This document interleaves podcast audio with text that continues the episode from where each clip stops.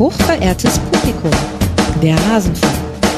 Im Fußball äh, muss man auch äh, immer wieder äh, aufstehen äh, können. Ich glaube, wir haben äh, die letzten Jahre tolle Momente gefeiert, äh, erlebt. Jetzt äh, stürmt es wirklich. Äh, ich glaube, das sind dann auch äh, Situationen, die man äh, mal aushalten muss. Nach wie vor versuchen wir, diesen Weg gemeinsam zu gehen. Alles zum letzten Bundesligaspieltag. Jetzt stürmt's wirklich, sagt Urs Fischer. Und man kann ihm nicht widersprechen, denn Union Berlin steckt in einer Krise. Zehn Pflichtspiele in Folge, jetzt verloren, die letzten drei davon, ohne ein eigenes Tor zu schießen. Es wird allerhöchste Zeit, dass wir hier im Rasenfunk mal ausführlich auf Union blicken. Und dazu begrüße ich euch ganz herzlich. Mein Name ist Max Jakob Ost. Ich bin der Edgenetzer auf mastodon.social und auf Blue Sky. Und ich begrüße hier bei mir Till Oppermann, der Journalist ist, der einen Union-Fokus hat, auch, auch aus privaten Gründen, so wie ich das verstanden habe. Und Till, ganz bin ich aber nicht up to date. Wo bist du jetzt genau überall tätig? Erstmal hallo, schön, dass du da bist. Ja, hallo erstmal schön, äh, dass ich da sein kann. Danke für die Einladung. Äh, wo ich genau tätig bin, also ich bin nach wie vor beim RBB äh, tätig und schreibe da viel über Union. Jetzt auch ein bisschen mehr als vorher, weil ich habe vorher noch volontiert beim WDR, da bin ich jetzt fertig mit und arbeite auch noch beim WDR als Reporter. Da habe ich aber wenig mit Sport zu tun. Äh, mehr mit Ah, allem, so, was sonst okay. so ich, ich dachte, ich hätte da was mit Aachen gelesen bei dir, deswegen war Ja, ich genau, Studio, im. Landesstudio Aachen habe ich jetzt angefangen. Mach schöne Beiträge. Letzte Woche ging es um einen Wolf, der Schafe gerissen hat. Oh, oh, ich Solche hoffe, du hast, äh, du hast einen Beitrag gemacht, der nicht bei Jung und Naiv auftaucht. Ich hoffe, du bist nicht mit schlimmen Bildern eingestiegen und mit einem bestürzten Bauern. Nee, äh, also es gab einen bestürzten Bauern und schlimme Bilder, aber die haben wir geblurrt und dann haben wir es noch eingeordnet. Also es ist, äh, es ist gut rausgekommen, glaube ich. okay, okay. Ich bin mal sehr gespannt, ob ich das in irgendeiner der kommenden äh, Aufwachen-Folgen dann sehen werde, diesen Beitrag. Ja, äh, schön, äh, dass du da bist. Äh, Du war, bist ja nicht das erste Mal im Rasenfunk, aber jetzt zum ersten Mal nur zu Union. Ist schon eine krasse Situation gerade, oder? Ja, absolut. Also ich bin, glaube ich, zum ersten Mal mit Union in Berührung gekommen. Also ich bin jetzt 27 geworden, letztes bin jetzt, keine mit elf war ich zum ersten Mal im Stadion da gewesen äh, und seitdem gab es keine Phase, in der Union so oft hintereinander verloren hat. Die gab es sowieso nicht mehr seit den 70ern.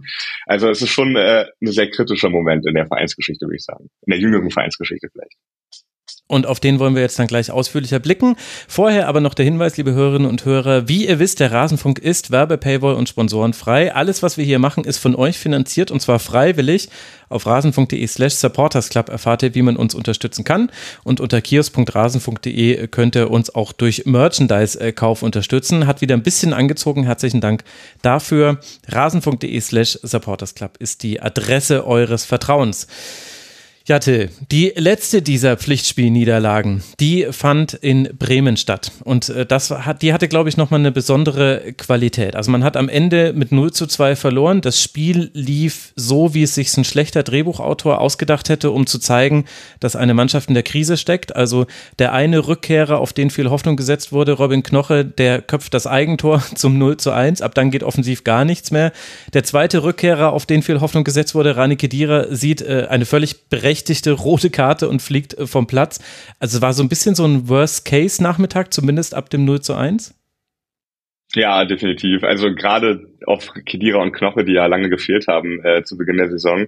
Und gerade auch zu Beginn dieser Niederlagenserie äh, wurde viel Hoffnung gesetzt und man dachte, ja, wenn die beiden Stabilisatoren, die letzten zwei Saisons davor, als es sehr gut lief, eigentlich kein Spiel verpasst haben, außer jeweils mit einer Gelbsperre mal, äh, zurückkommen, dann wird wieder alles gut und äh, jetzt ist eindrucksvoll bewiesen, dass das nicht der Fall ist und ich glaube, das hat so ziemlich die letzte Gewissheit, die man irgendwie noch in Bezug auf Union und Unions Union unter Urs Fischer hatte, irgendwie ja gestrichen und eigentlich war das ja immer das, was einen ausgezeichnet hat, dass man ganz viele Gewissheiten hat im Spiel und äh, die gibt es nicht mehr.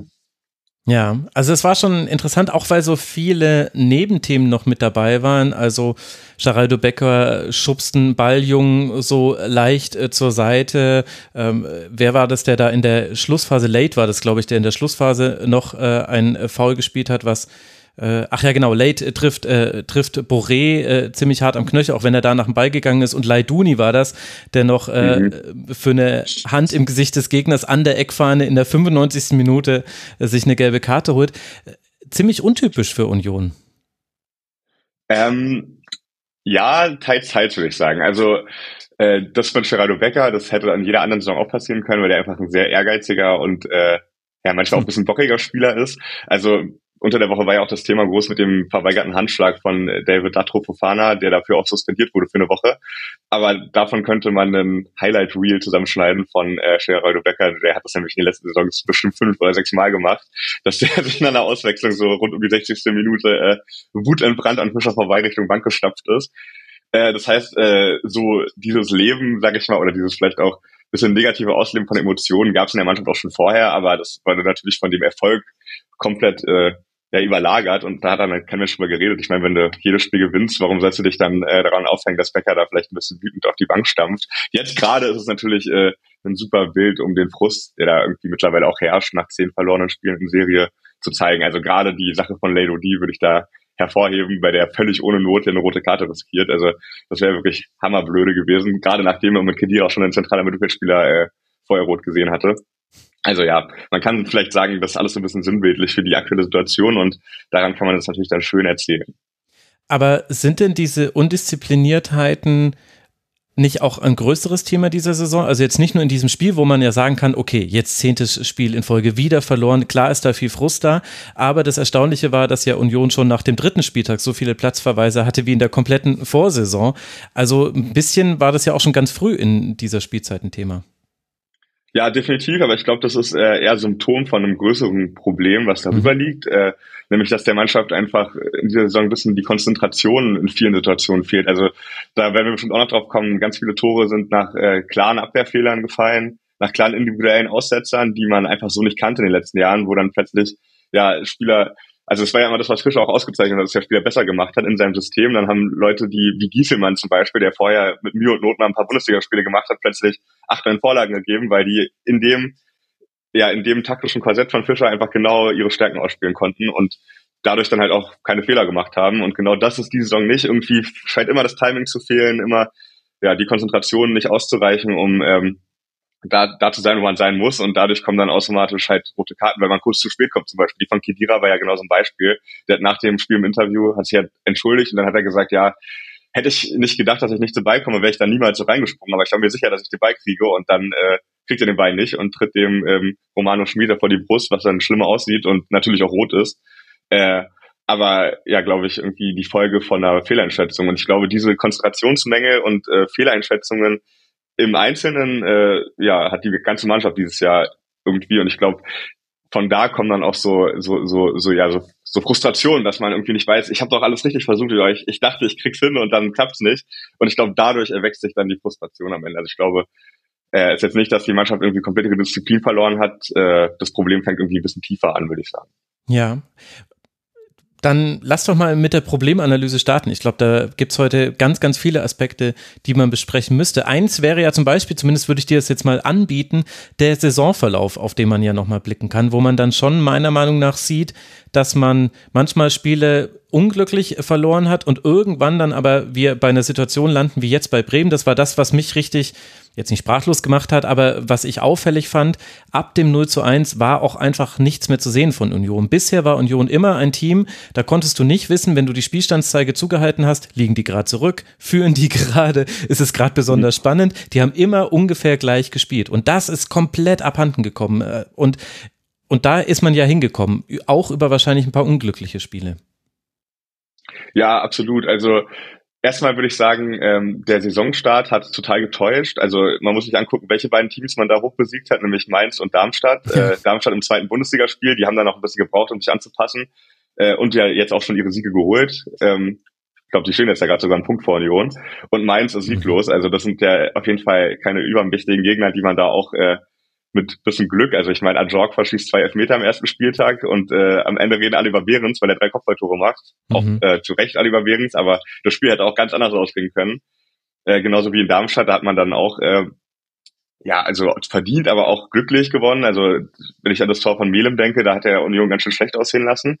Also das heißt, man ist, glaube ich, mit dem Rückenwind der Champions League, mit diesen neuen Transfers, mit diesen zwei Siegen in die Saison gegangen und dachte sich so, oh, da sind wir, dieses Jahr geht's noch einen Platz höher und jetzt werden wir Dritter oder so.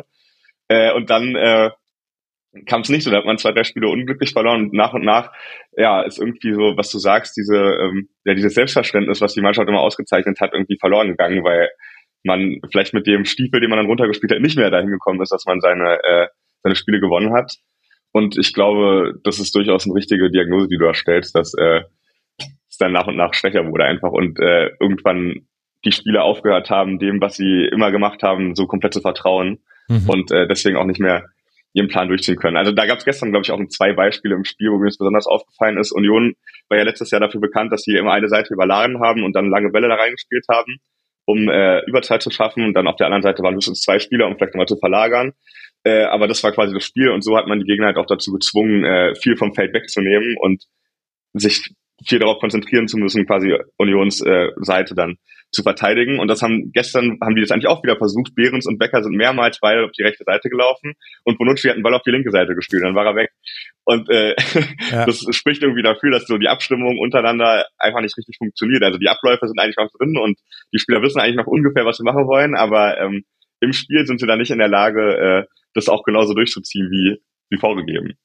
Ja, und trotzdem gab es ja gerade über diese rechte Seite gab es ja dann auch viele Chancen. Also ich fand, dass Demann deutliche Probleme hatte gegen Trimmel und gegen Becker. Ganz oft war es auch so, dass Trimmel eingerückt war und Becker die Breite gehalten hat. Manchmal war es mhm. auch umgedreht. Und da kamen ja auch, also Union ist ja sehr gut in dieses Spiel reingestartet. Man hatte, glaube ich, in den ersten vier Minuten schon drei äh, Hereingaben. Zwei waren gefährlich, sind angekommen. Eine wurde zur Ecke geblockt.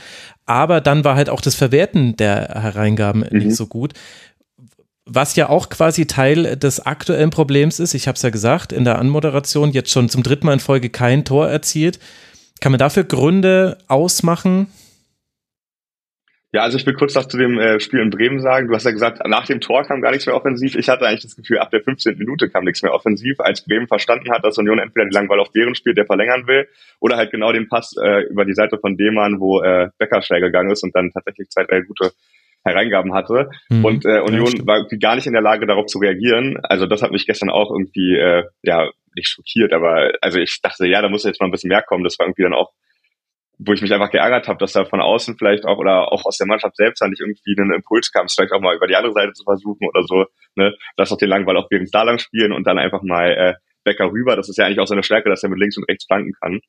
Hat man nicht gemacht. Ähm, äh, was ja, was die was ich eigentlich noch anmerken wollte und dann äh, zu deiner eigentlichen Frage, um darauf zu antworten.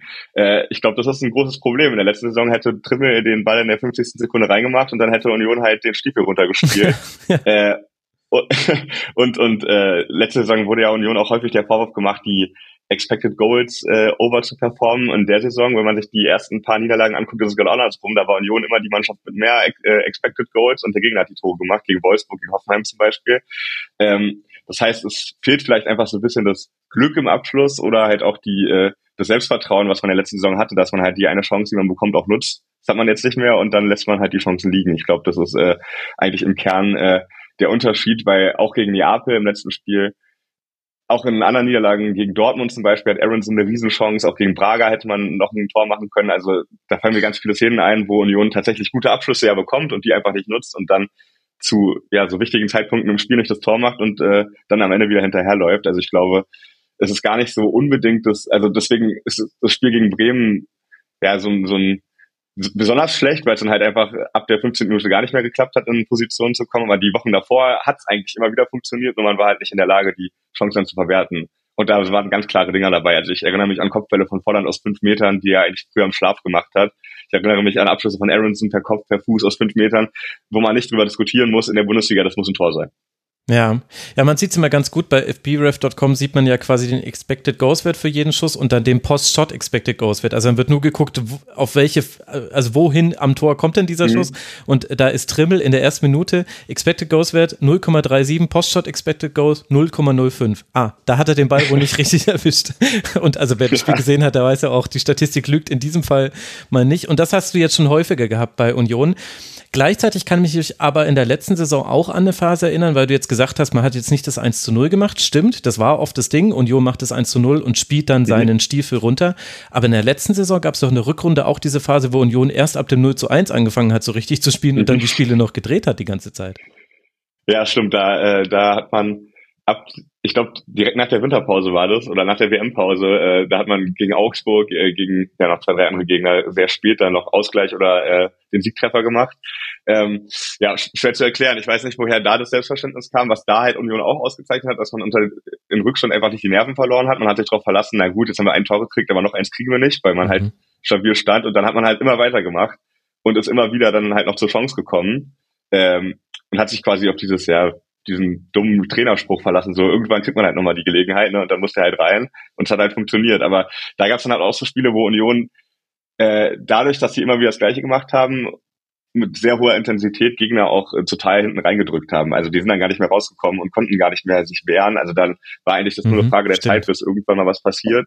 Äh, und das fehlt die Saison auch, obwohl die Intensität eigentlich stimmt. Also jetzt zum Beispiel unter der Woche gegen ähm, Neapel sind die 125 Kilometer gelaufen. Äh, am Wochenende vorher waren es, glaube ich, 122.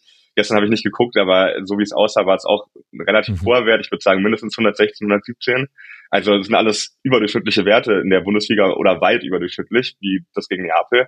Das heißt, die Intensität stimmt eigentlich auch noch. Äh, da, wo man nachgelassen hat, sind zum Beispiel zweite Bälle. Die gewinnt man die Saison nicht mehr so konstant wie vorher. Und genau so hat man ja auch immer wieder geschafft, so Raumgewinn zu erzielen, weil man langer Ball vor und dann mhm. hinterher raufschieben. Das klappt die Saison zum Beispiel nicht und sorgt dafür, dass der Gegner vielleicht durch Unions Mittelfeld kommt und Union viel weniger Spielkontrolle ohne Beibesitz hat quasi, ne? also viel weniger sich festsetzt. Ja, also 120 Kilometer waren es gestern wieder, genauso ja. viele wie Werder, also wieder völlig äh, überdurchschnittlich und damit okay für Union-Verhältnisse ja. Laufleistung. Spielt dann bei dem Thema, wenn wir jetzt mal kurz noch bei der ausbleibenden Torgefahr bleiben. Also ich fand das mhm. sehr gut, dass du gerade die zweiten Bälle nochmal erwähnt hast, weil das war ganz krass zu sehen. Union ist, war früher so gut da drin, äh, zweite Bälle aufzusammeln und jetzt steht man oft gar nicht in der Situation. Also das ist auch noch so ein Unterschied. Eine, ein so Teilaspekt, der mir noch aufgefallen ist, war, dass früher lange Bälle oft diagonal gespielt wurden und quasi für alle mhm. klar war, entweder wird er jetzt verlängert in diese Richtung, in die der Ball eh schon geht und aber halt noch mhm. tiefer, oder er kommt direkt in den Lauf von meistens dann Geraldo Becker. Jetzt gibt es manchmal so lange Bälle, die einfach so quasi auf einen schon stehenden Stürmer gespielt werden, die dann viel schwieriger zu verwerten sind. Aber das sind ja alles schon so äh, Detailbeobachtungen. Muss man nicht vielleicht auch mit Blick auf die fehlende Torgefahr festhalten? Da sind halt auch manche Spieler in einer Formkrise, zum Beispiel Kevin Behrens, auch wenn er jetzt sein Nationalmannschaftsdebüt gegeben hat? Ähm, ja, definitiv. Also ich würde grundsätzlich sagen, dass aktuell kein Spieler bei Union an seine Leistungsgrenze kommt. Äh, und mhm. auch das war ja was, was die Mannschaft die letzten Jahre oft ausgezeichnet hat, dass Spieler über ihre Leistungsgrenze gespielt haben oder halt konstant obendran. Und jetzt ist niemand in der Mannschaft, wo ich sagen würde, der ist in der besten Form, die er haben kann. Also mhm. äh, im Tor angefangen, Renault hat äh, total abgebaut im Vergleich zur Vorsaison. Aber da werden wir später noch kommen bei den defensiven Problemen. Wir wollen das gerade offensiv, aber wenn ich die Offensivspieler durchgehe, will ich dir auch recht geben, dass da keiner so richtig in Form ist. Becker hatte keine richtige Vorbereitung, weil er die ganze Zeit auf dem Sprung äh, zu wechseln stand und dann ist es doch nicht zustande gekommen. Mhm. Fofana hatte eine super Vorbereitung und äh, hat dann, glaube ich, in der Bundesliga einfach irgendwie den Moment verpasst, sein erstes Tor zu schießen und so Selbstvertrauen mitzunehmen. Mhm. Behrens will ich da fast ein bisschen ausnehmen. Also ähm, er hat natürlich jetzt wirklich lange kein Tor geschossen, neun Stunden oder so, das ist ja unterirdisch. Aber ähm, äh, das, was er für das Spiel von Union macht, ist eigentlich immer noch konstant ganz okay. Also er kommt immer noch dahin, die Bälle zu verlängern. Er steht immer noch regelmäßig in ganz guten Positionen. Aber da muss man auch seinen Mitspielern Vorwürfe machen, weil gestern hat, glaube ich, Union wieder über 20 Flanken gespielt und keinen Abschluss im Strafraum ja. äh, mhm. gen genommen nach einer Flanke. Und das ist nun mal während Spiel, ne, dass er mit dem ersten Kontakt dann äh, abfeuert und wenn die Bälle konstant nicht dahin kommen, wo der steht, wenn der Strafraum nicht so nachbesetzt wird, dass Behrens Platz hat, ähm, also das war ja auch immer eine Sache, die Union ausgezeichnet hat, dass der Strafraum sehr voll war mit Spielern und es dann eigentlich gar nicht so wichtig war, wie gut die Flanke kam, weil irgendeiner kriegt so schon mhm. quasi. Äh, auch das ist halt eine Sache, die äh, ja Behrens Zeit ein bisschen wehtut. Also ich würde sagen, der ist eigentlich schon noch in einer vernünftigen Form, aber er kann halt seine Stärken gerade nicht ausspielen im, im System. Aber dann anderes Beispiel Volland, äh, da hätte man eigentlich gedacht, oh, da hat es ja Währung schwer, sich äh, mhm. zu behaupten am Ende und von dem kam bisher also wirklich noch sehr wenig. In seinem ersten Spiel direkt eine Vorlage und dann danach noch ein paar Kurzeinsätze und äh, paar Chancen, aber auch wenn er ein bisschen länger Spielzeit bekommen hat, so richtig äh, ja, Impact auf das Spiel von Union, was ja eigentlich immer seine Stärke auch war, ne? dass er viel den Ball hat, dass er den verteilt, dass er anspielbar ist. All das ist irgendwie noch überhaupt nicht zu sehen. Und ja, deswegen kann man dir wahrscheinlich vollkommen zustimmen, dass da äh, viele Spieler gerade eine Formkrise haben und deswegen auch wenig Tore fallen. Ja, und noch dazu kommt ja dann ein Aspekt, den gab es bisher schon öfter bei Union, äh, zum Beispiel mit Puchers damals, der mit sehr viel Vorschusslorbeeren mhm. kam zu Union und eigentlich nie eine Rolle gespielt hat.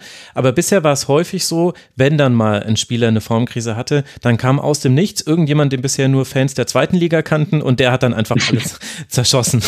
Äh, und äh, muss man da vielleicht dann auch äh, auf die Transferpolitik blicken und sagen, naja, Benedikt Hollerbach ist jetzt ja stimmt, der hat auch noch einen äh, Foul äh, gespielt, irgendwann in der 85. Mhm. gegen Weiser, das äh, gehört zu dieser wilden Schlussphase und Mikkel Kaufmann ja auch, also beide noch nicht so wirklich die Rolle gespielt und Kevin Volland hast du ja auch schon angesprochen. Ja, also bei der Transferpolitik, ich weiß nicht, ob du dir das noch als Punkt für später aufgeschrieben hast. Ja, da müssen wir generell drüber sprechen, weil das das eine Argument ist, was immer kommt, warum Union gerade so schlecht ist. Ja, dann, dann, dann sage ich dazu später was, dann beziehe ich mich jetzt nur auf Hollerbach und Kaufmann. Ähm, das sind ja also vielleicht ein bisschen andere Zweitligaspieler, als die, die man vorgeholt hat. Vorher hat man ja welche geholt, die über Jahre bewiesen haben in den unteren Ligen, dritte, zweite Liga, dass die halt konstant äh, zum Beispiel Tore schießen, ja, wie Behrens oder ähm, konstant spielstark sind wie Michel, der das in der dritten und zweiten Liga über Jahre extrem gut gemacht hat.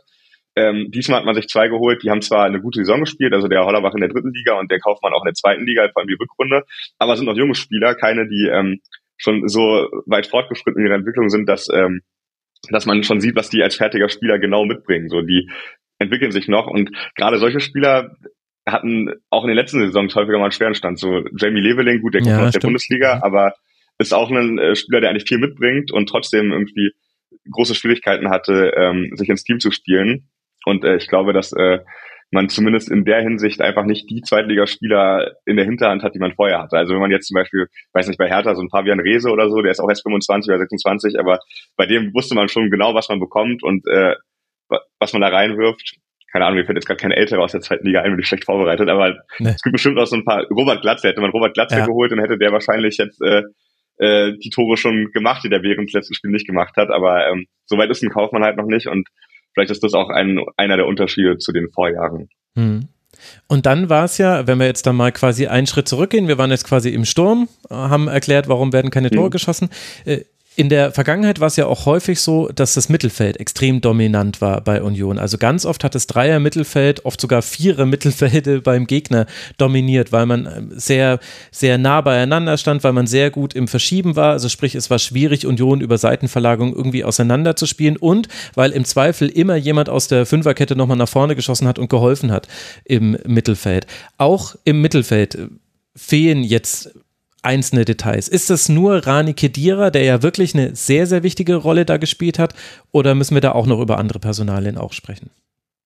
Also ich glaube, wir müssen zuvorderst über Rani Kedira sprechen, äh, weil wenn man gesehen hat, er hat jetzt ja gegen Neapel unter der Woche sein erstes Spiel wieder gemacht und äh, war nur für 60 Minuten fit, eigentlich nur für 45, also der war schon zur Pause tot eigentlich, aber gerade die erste Halbzeit war die beste, die Union seit Wochen gespielt hat. Mhm. Und äh, da hat viel von dem, was man jetzt äh, kritisiert, also die zweiten Bälle nicht bekommen, ähm, die äh, Intensität nicht an den richtigen Stellen, das äh, Spiel nicht konsequent über über die den Plan, den man hat. All das hat da funktioniert, all das sah da gut aus mhm. und all das hat dafür gesorgt, dass Union eigentlich die deutlich bessere Mannschaft war als Neapel in der ersten Halbzeit. Also kann man glaube ich schon sagen, dass Kedira einen relativ großen Einfluss hat darauf, auch auf die Verbindung zwischen Defensive und Offensive und auch darauf, wie er die zwei anderen Achter, die er vor sich hat, auch stellt, dass die auch da sind, wo sie sein müssen, um halt eben diese Dominanz im Mittelfeld auch zu erzeugen, die man hat. Und ich meine, da hat Union jetzt ja auch nicht gegen äh, ja, Clowns gespielt. Ne? Lobotka war letztes Jahr, glaube ich, für alle, die äh, so gerne Kurzballspiel gucken, einer der spannendsten Spieler in ganz Europa, der Sechser von Napoli und äh, der konnte überhaupt nicht sein gewohntes äh, Spiel aufziehen. Mhm. Und äh, ich glaube, das spricht schon dafür, dass Kedira auf jeden Fall ähm, ja, der Mannschaft äh, sehr gefehlt hat und jetzt ja auch wieder mindestens ein Spiel, oder ich denke mal eher zwei wegen grobem Foulspiel fehlen wird, vielleicht sogar drei, je nachdem, welche Laune das Sportgericht hat. Man kann hoffen, dass er nur zwei kriegt, weil es ja seine erste rote Karte war. Aber ähm, ich würde sagen, da ist, ist, ist auf jeden Fall ein, ein Kern der Wahrheit, dass es nicht gut funktioniert hat und vielleicht dann auch tatsächlich noch eine Hoffnung, dass es doch noch irgendwas im Kader gibt, was irgendwie das noch verändern kann, ohne dass man ganz radikale Maßnahmen ergreift. Ähm, aber dann davor, die beiden, die beiden Achterpositionen, die sind auf jeden Fall total vakant. Da hat Union noch überhaupt nicht die, ähm, die, die, den Rhythmus gefunden, überhaupt nicht die zwei Spieler, die man da haben will. Letzte Saison war es so, dass Haberer eigentlich gesetzt gewesen ist und neben ihm hat man dann je nach Spiel so ein bisschen geguckt, ob äh, man Schäfer bringt, Ledonie, je nachdem, wer gerade fit war, äh, Genki Haraguchi noch in der Hinrunde. Äh, das ist jetzt äh, diese Saison überhaupt nicht so. Da hat man ja eigentlich auch zugelegt. Also mit Aronson hat man eigentlich einen Spieler geholt, der was Neues reinbringt und der auch gegen den Ball sehr, sehr äh, intensiv spielt. Also das darf man gar nicht vergessen bei ihm. Äh, mit Toussaint hat man einen Spieler geholt, der auch als russisches Wunschspieler so ein bisschen gehandelt wurde. Der wollte den wohl sehr gerne haben. Ähm, und äh, hat sich da eigentlich verstärkt, aber irgendwie funktioniert es noch nicht, was äh, entweder daran liegt, dass die Spieler teilweise auch in der Vorbereitung verletzt waren. Also Toussaint konnte eigentlich die ganze Vorbereitung nicht mittrainieren. Ähm, Alex Kral, der hat die ganze Zeit Kedira vertreten müssen jetzt, ne? Der konnte, den konnte man jetzt auch nicht auf der Acht irgendwie einspielen. Ähm, Ledonie, äh, ja, ich weiß auch nicht, was da so ein bisschen das Problem ist. Eigentlich halte ich den für den besten Spieler, den man auf der Position hat, aber er schafft es nicht so richtig, sich dauerhaft zu etablieren und Haberer war am Anfang der Saison auch verletzt. Also auch da hatte man irgendwie nicht die Kontinuität drin mhm. im Training vor allem, die man, glaube ich, auch braucht, um dieses Spiel, was man vorher gespielt hat, was sehr darauf beruht hat, die richtigen Abstände zu haben und äh, zum richtigen Timing, zum richtigen Zeitpunkt an der richtigen Stelle zu sein, dass man das halt nicht so einüben konnte. Und ich glaube, deswegen äh, ja, funktioniert das äh, mäßig. das ist schlecht. Ja, und dann halt noch einen verletzten Andras Schäfer, der immer mal wieder so einzelne Spiele hatte, wo man so gesehen hat, boah, krass, ja. der könnte genau der Spieler sein, weil der manchmal so also äh, gegen den Ball sowieso sehr, sehr gut war, aber der hat manchmal so tolle Pässe aus dem Halbraum auf die Flügel, manchmal auch in die Zentrale gespielt. Das war einfach so eine ganz Ja, und der ist vor allem ein Spieler, der, äh, der im 1 gegen 1 auch immer einen überspielen kann. Das ist, äh, also wenn, wenn du den verteidigen musst, entweder spielt halt einen dieser Pässe oder er geht halt äh, mit auch sehr einfachen Bewegungen eine Körpertäuschung links vorbei oder so, aber das macht er konstant immer sehr gut. Also der hat ja auch mal gegen Freiburg so ein äh, wunderschönes Tor geschossen, wo er irgendwie vier Spieler auf der ja, ausgespielt ja, hat. Genau, ja, richtig. also äh, das ist auf jeden Fall sehr tragisch für Union, dass jetzt äh, seit ja gut einem Jahr, ich würde sogar fast sagen 14 Monaten durchgehend an einer Verletzung laboriert. Der hat zwischendurch beim Derby mal gespielt und sich dann direkt wieder verletzt, musste nochmal operiert werden. Also ja, wer zu hoffen, dass er zur Rückrunde zurückkommt, der könnte auch noch mal was Neues in die Mannschaft bringen. Hm. Okay, aber im Mittelfeld mit der Rückkehr von Rani Kedira jetzt danach Sperre, aber dann kann er vielleicht noch ein bisschen Fitness sich auch noch antrainieren. Ich glaube, man hat ihn ja auch schon sehr früh gebracht, weil das musste jetzt einfach sein wegen der Situation. Ja. Wer weiß, äh, ob das vielleicht nicht im Nachhinein sogar gar nicht so schlecht war jetzt für ihn die Sperre, so paradox es klingen mag. So, und jetzt haben wir aber halt die Gegentore. Also Union, das habe ich noch gar nicht gesagt, Tabellenplatz 15. Wir zeichnen auf vor den Sonntagabendspielen, aber aktuell mit sechs Punkten, daran wird sich auch nichts mehr äh, verändern und 11 zu 19 Toren. Und das ist natürlich 19 Gegentore nach neun Spielen. So, jetzt sind wir bei einer Sache, die ist völlig Union untypisch. Und woran liegt das deiner Meinung nach?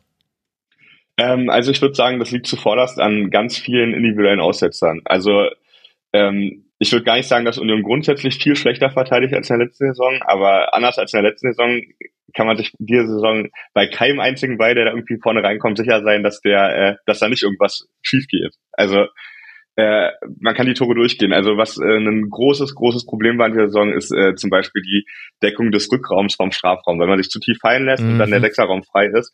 Da gab es ein Tor von Xavi Simmons zum Beispiel von äh, Leipzig, äh, das Union in dem Spiel ziemlich das Genick gebrochen hat.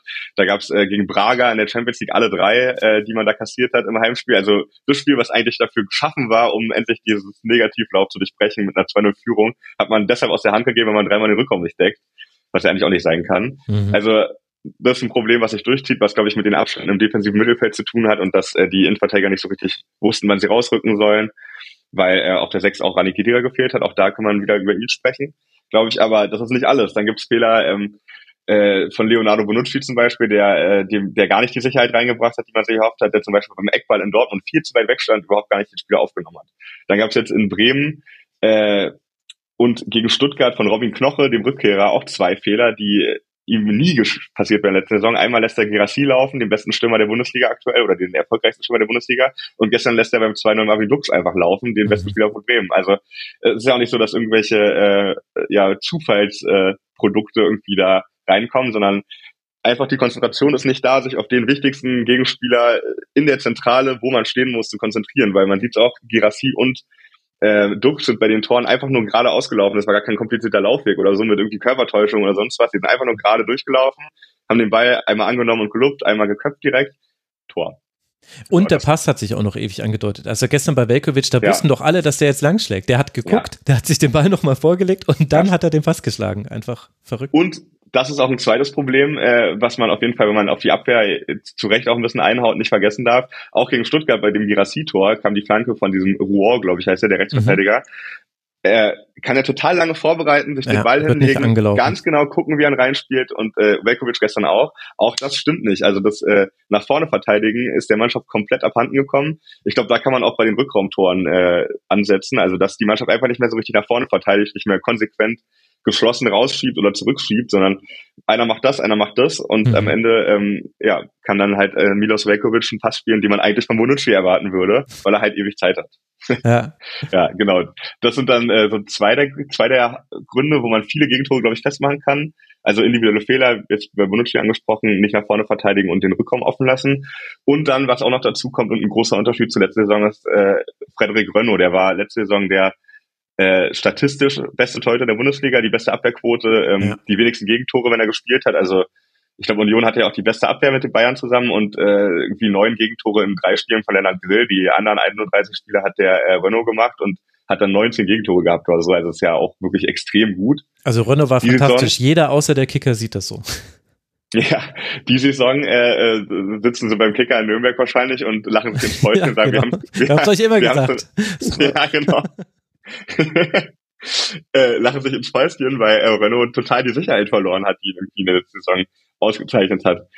Äh, also der war jetzt noch nie der lauteste und präsenteste Torwart im Strafraum, wenn es keiner den jetzt, keine Ahnung, Olli Kahn Torwartschule irgendwie nominieren würde für, äh, der macht dem Stürmer Angst, aber ähm, hat trotzdem gut funktioniert, gute Strafraumbeherrschung, hat gutes Timing. Die Saison gerade Strafraumbeherrschung und Timing überhaupt nicht mehr gut. Also gestern würde ich das erste Tor eigentlich äh, Knoche in die Schuhe schieben, weil er halt in Richtung seines eigenen Tores köpft, obwohl der Torwart da ist. Ähm, aber ich habe auch mit äh, Sascha Felter vom Keeper-Analyse-Podcast drüber geredet, der äh, mir schrieb, ja, was macht Renault denn schon wieder? Weil er meinte, der hätte von Renault auch mehr Kommando kommen müssen, damit Knoche gar nicht erst rangeht. Also da sieht Renault nicht gut aus, auch bei dem Tor in Stuttgart, wo ich Knoche die Schuld geben würde, dass er Gerassi nicht aufnimmt, oder äh, gegen Stuttgart zu Hause. Er köpft Gerassi aus 13 Metern und Renault steht vier Meter vor ja. seinem Tor. Also wenn er auf der Linie steht, dann fängt er den ganz entspannt runter und hat noch kann jetzt noch die Schuhe zumachen, bevor er ihn runterfängt. Also, weil das war jetzt ja auch kein besonders guter Abschluss. Der ist einfach nur reingegangen, weil Renault so weit vorne stand halt. Und äh, auch das zieht sich so ein bisschen durch. Also im 1 gegen 1 ist er nicht so richtig groß, irgendwie, ja, hat irgendwie nicht die Kontrolle über seine Abwehr im Strafraum, welche Bälle nehme ich, welche Bälle nehmt ihr. All das gibt vielleicht auch den Verteidigern vor ihm dann nicht mehr so ganz die Sicherheit. Also es gibt auch hier wieder einige Spieler, die einfach nicht ihre Leistung abrufen, die sie schon mal gezeigt haben und äh, ein paar systemische Probleme, also viel zu tun.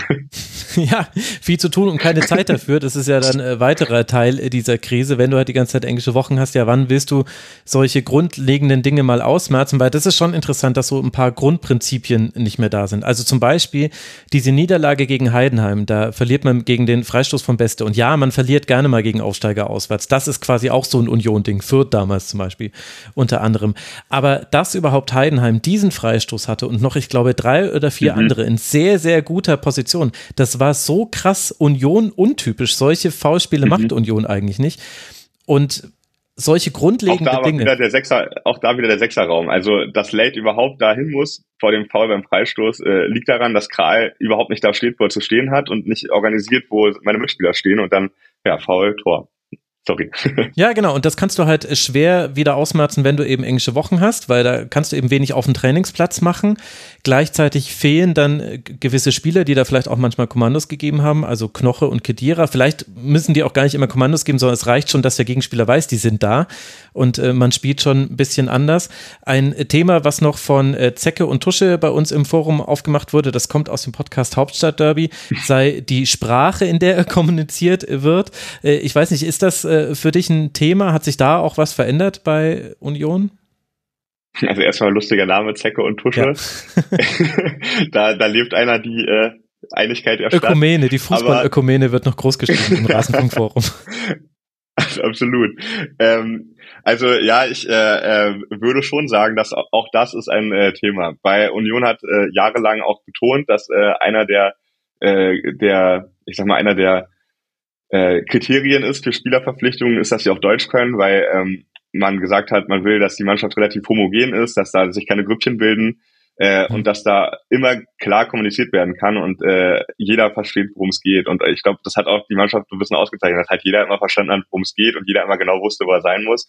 Und ich glaube schon, dass es komplizierter ist, eine Mannschaft äh, äh, zu trainieren und auch äh, auf so ein System einzuschwören, was sehr darauf ja beruht, dass auch wirklich die Abstände immer stimmen und dass jeder ungefähr dauerhaft macht, was er soll, ist wahrscheinlich schwerer, wenn äh, nicht mehr alle Spieler die gleiche Sprache sprechen und man immer wieder auch irgendwie zum Beispiel einen ähm, Fofana ist neu und dann muss ein Roussillon erstmal auf Französisch übersetzen oder so, bis der Fofana verstanden hat. Ne? Also das nimmt natürlich mehr Zeit in Anspruch und dauert länger.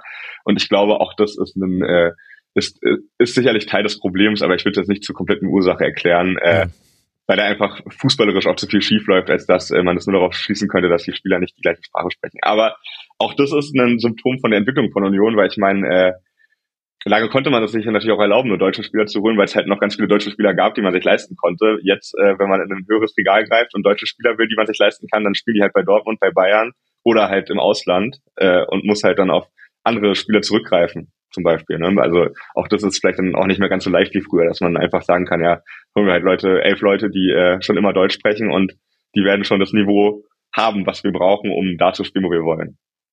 Und damit sind wir ja bei dem Narrativ eigentlich angelangt, was jetzt so über die Krise von Union gespannt wird, nämlich man ist zu hoch geflogen, man hat jetzt zu hoch ins Regal gegriffen, man wollte, man hat von der Champions League geträumt. Da wird auch viel, glaube ich, projiziert auf Union, was gar nicht so wirklich in Union drin mhm. steckte. Also ich habe nie gehört, dass Union gesagt hätte, ja, wir wollen uns wieder für die Champions League qualifizieren.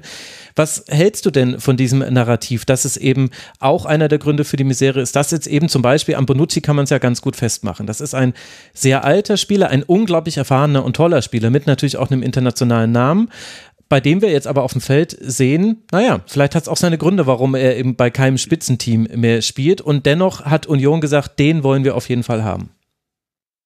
Also ich glaube, äh, also erstmal, ich halte von dem Narrativ nicht ganz so viel, muss ich sagen. Ähm, weil ich, weil das in meinen Augen komplett die Spieler, die schon da sind, aus der Pflicht nimmt, weil Union hat, das darf man nicht vergessen, die Saison zum ersten Mal seit Ewigkeiten einen Sommer gehabt, wo nicht der beste Spieler gegangen ist und da genau. oder die besten Spieler gegangen sind. Und da muss ich, äh, kann ich auch noch vor Ostwinterszeit zurückgehen. Da hat man im Sommer zum Beispiel Skripski mal abgeben müssen nach einer äh, Saison und ist danach aufgestiegen. Und Skripski war damals der einzige Spieler der Union davor bewahrt hat, in die dritte Liga abzusteigen. Eigentlich. So. Also ich glaube, äh, das ist äh, nicht der Erklärungsansatz, der, der, der taugt, weil eigentlich müsstest du Spieler da haben, die sich äh, für die Champions League qualifiziert haben und ja auch in der Saison davor, die, die da schon da waren, nur ein Tor zu wenig hatten, um Champions League zu spielen oder ein Punkt zu wenig, äh, wie man es nimmt.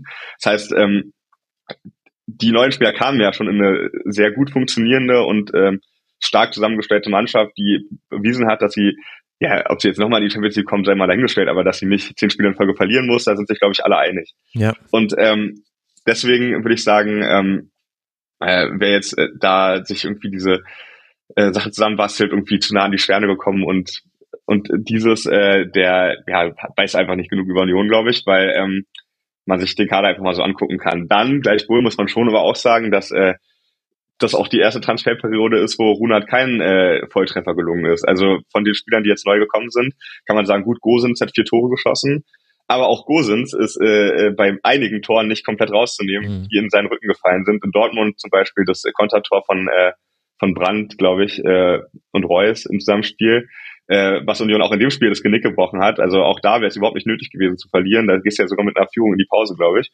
Ähm, wenn ich mich richtig erinnere. Ja, und dann äh, kriegst du nach einer eigenen Ecke so ein dummes Gegentor, unter anderem, weil auch die linke Seite halt nicht richtig abgesichert ist. Mhm. Und auch in anderen Spielen hat man schon gesehen, Bosens Offensivdrang ist wirklich sehr stark, aber defensiv ist er halt auch jemand, den man richtig absichern muss, damit das funktioniert. Äh, da hat man vorher mit Kieselmann und Roussillon Spieler gehabt, die auch offensiv äh, für Unionsverhältnisse gut gespielt haben, also gute Flanken geschlagen haben, aber defensiv ihre Aufgaben halt konsequenter erfüllt haben.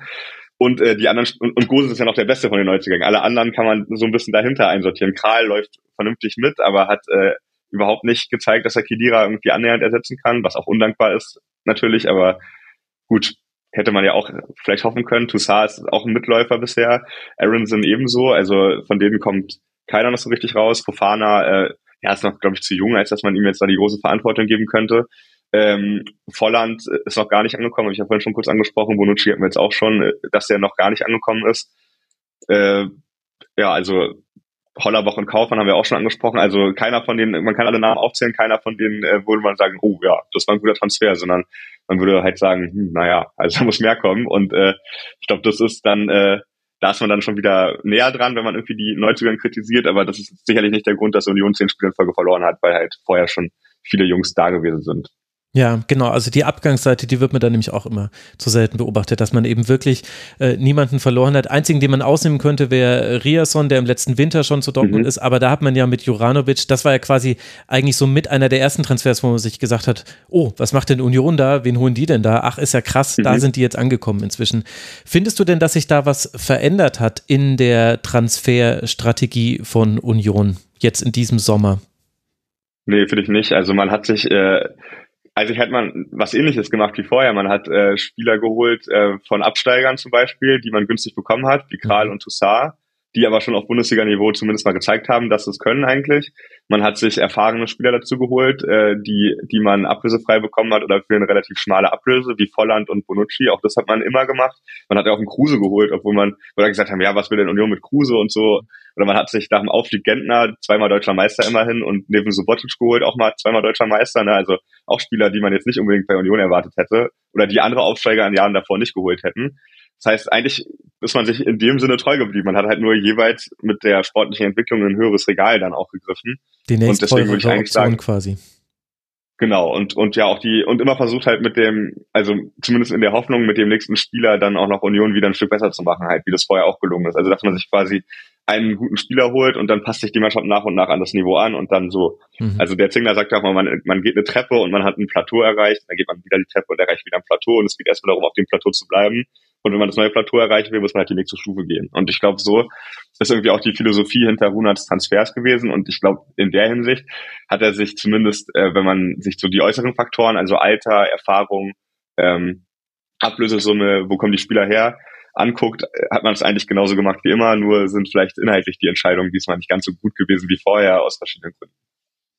Ja, aber das finde ich nämlich interessant, weil ich hatte nämlich auch den Eindruck, wenn man sich nur die Neuzugänge anguckt der letzten Jahre, dann hast du immer diese Mischung aus Erfahrung. Dann es gibt immer so einen Jungen, der einen total überraschen kann. Jordan war das mal, der von Young Boys kam. Jetzt mhm. ist es Fofana. Ich meine, das ist interessant. Man hat jetzt mehr Laien, die man äh, gemacht hat, aber vielleicht hängt das auch damit zusammen mit der Art der Spieler, die man haben will. Und dennoch, auch bei uns im Forum wurde drüber gesprochen, Mensch, das ist ja ein totaler Bruch in der Transferstrategie. War der Bruch eigentlich gewollt oder nicht?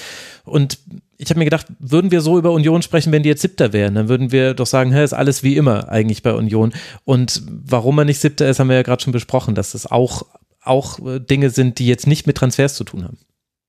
Ja, ich glaube, auch die Laien sprechen eigentlich auch für die Vernunft in der Transfer, äh, äh, Transferstrategie, dass man sagt, das Gehalt von einem Aronson, der für 30 Millionen oder 25 Millionen zu Leeds gewechselt ist von Salzburg, das binden wir uns nicht lange ans Bein, können wir uns gar nicht leisten, sondern wir leihen jetzt für ein Jahr aus solange wir Champions League spielen. Mhm. Und äh, auch Fofana leihen wir für ein Jahr aus, solange wir Champions League spielen. Fofana ist ein ähnlicher Transfer wie Avoni. Wenn sich Fofana jetzt überhaupt nicht durchsetzt, vielleicht kriegt man ihn sogar von Chelsea, kann ihn behalten, wer weiß.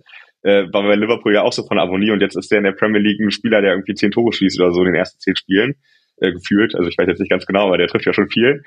Ähm, das heißt, äh, man hat ja eigentlich schon halbwegs vernünftig auch gehandelt. Das Einzige, was, glaube ich, ein bisschen unvernünftig aussieht, ist, dass man halt die größte Minus-Saldo im Sommer hatte in der ganzen Bundesliga, was Transfers anging, äh, weil man, glaube ich, nicht damit gerechnet hat, dass Becker bleibt. Also da hätte man 15 bis 20 Millionen nochmal bekommen und dann sieht's mit minus 10 nach einer Champions League-Qualifikation dann wieder ganz anders aus. Ne? Also da ist man, hat man sich vielleicht ein bisschen verpokert oder Becker hat sich verpokert, keine Ahnung, wer da jetzt genau schuld war, aber das sieht man ja auch daran, dass er die ersten Spiele gar nicht gespielt hat und in der Vorbereitung Training schwänzen durfte und sonst was. Man wollte, dass er sich nicht verletzt und dass der noch geht. Hat er nicht gemacht vielleicht jetzt ganz gut im, im, im, im Hinblick darauf, dass Volland und Fofana noch nicht so richtig angekommen sind und man mit Becker zumindest einen hat, der immer schnell ist und irgendwie für Gefahr sorgen kann.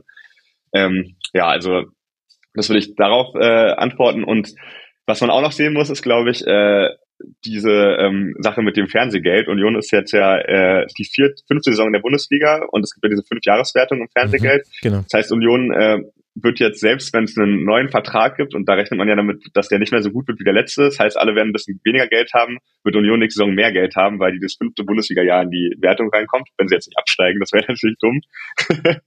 Aber solange sie in der Bundesliga bleiben und äh, jetzt drin bleiben, kommt man halt in das fünfte Jahr der Fernsehverwertung und kann sich demnach finanziell auch noch ein bisschen wieder angleichen zu Mannschaften, die ja nicht mehr Geld haben. Und da hat man natürlich gehofft, wenn man sich jetzt nochmal mit äh, einer mutigen Transferstrategie oben einsortiert, dann kriegt man noch mehr Geld und kann sich dann halt quasi nochmal dieses nächste Plateau, von dem Zinger gerne spricht, erreichen. Das war, glaube ich, auch so ein bisschen der Wunsch äh, im Sommer, dass man ein bisschen mehr Risiko finanziell vielleicht gegangen ist als sonst. Aber als unvernünftig würde ich das Ganze eigentlich nicht bezeichnen. Ja, vor allem vor dem Hintergrund, dass man sagen muss, während man vor drei und vier Jahren wirklich noch kritisch auf die Finanzzahlen von Union gucken konnte, wegen negativem Eigenkapital und so weiter und so fort und auch äh, Investoreinstieg, äh, Quadrex und so weiter, mhm. äh, ist das inzwischen einfach alles ein, ein wunderbares äh, Schlaraffenland, in dem alle gerne leben wollen würden. Also die aktuellen Zahlen für 22, 23 sind ja jetzt schon bekannt gegeben worden und da hat man die Erlöse auf äh, 174 Millionen Euro gesteigert, also um mehr als 50 Millionen Euro ist es nach oben oben gegangen. Man hat jetzt eben ein deutliches äh, positives Eigenkapital. Also dieses Thema ist jetzt einfach vorbei und das ist ja zum ersten Mal so seit über 20 Jahren, glaube ich, bei Union. Ja, ich würde sogar fast behaupten, seit immer. Wahrscheinlich seit immer, ja. Genau. Weiter geht die Daten nicht zurück. nee, nee, Moment, ich habe ja erstmalig seit 1990 äh, Spiel, hat ja, man jetzt genau. positives Eigenkapital. Ja. Und ich meine, 1990 hat man sich neu gegründet als Verein, musste man ja wegen so, der ja, stimmt. Äh, ja. Wiedervereinigung. Ja, okay. Ne? Also da ja, mussten sich ja alle Vereine irgendwie so neu in dem Dingsrecht anmelden und 92 hat man schon die Lizenz nicht bekommen wegen gefälschten Bankbürgschaften. Das heißt, man hat direkt angefangen mit äh oh Gott, stimmt, ja. und dann ging, äh, dann ging halt 15 bis, ja, 15 Jahre der Misswirtschaft los, die einem am Ende äh, zweimal bluten für Union, ne? man war pleite und äh, hätte irgendwie auch abmelden können. Man ist in die Oberliga durchgereicht worden, weil es finanziell nicht gereicht hat, obwohl man vorher in der zweiten Liga ja schon mal, schon mal angekommen war. Ne?